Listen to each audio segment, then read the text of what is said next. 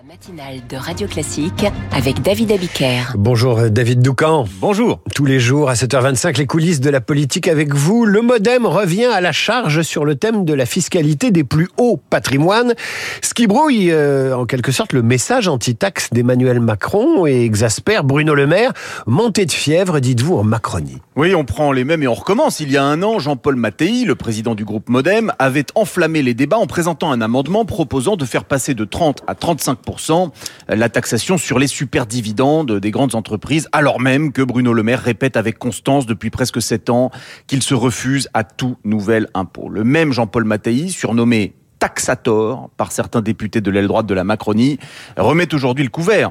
Cette fois, il présente un rapport qui propose d'introduire des prélèvements exceptionnels et temporaires sur les plus riches patrimoines afin de financer la transition écologique. Bruno Le Maire, qui devant les lecteurs du Parisien disait hier qu'il chasse les taxes matin, midi et soir, a de quoi s'étrangler.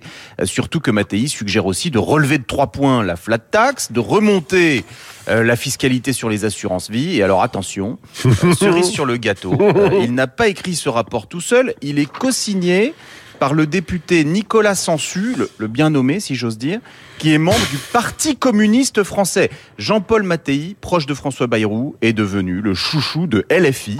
Manuel Bompard l'appelle l'insoumis de la majorité. C'est tout dire. Alors, il est naturellement moins populaire chez Renaissance et encore moins euh, à Bercy. Je vous le confirme. Pour preuve, euh, cette sèche mise en garde du ministre des Finances, je cite, quand l'esprit de responsabilité euh, manque aux oppositions, la majorité doit en faire preuve pour 10 exaspération totale de Bruno Le Maire qui ne connaît que trop bien le concours Lépine à chaque examen du budget et la créativité des députés français dès qu'on parle d'impôts. Colère de Bruno Le Maire donc, mais Fureur d'Emmanuel Macron.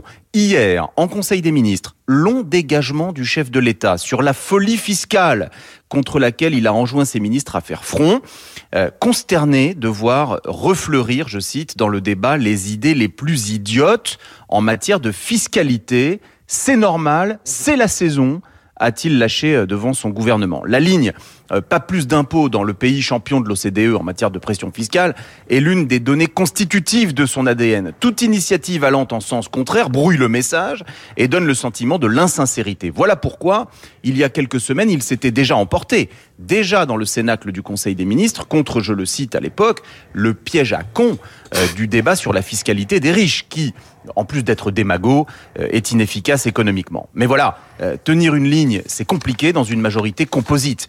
Selon les informations du Parisien, Emmanuel Macron dînait dimanche dernier avec Nicolas Sarkozy, juste après euh, son interview télévisée. Donc, l'ancien président lui a alors redit qu'une alliance en bonne et due forme avec la droite permettrait de débloquer le quinquennat tout en clarifiant la ligne.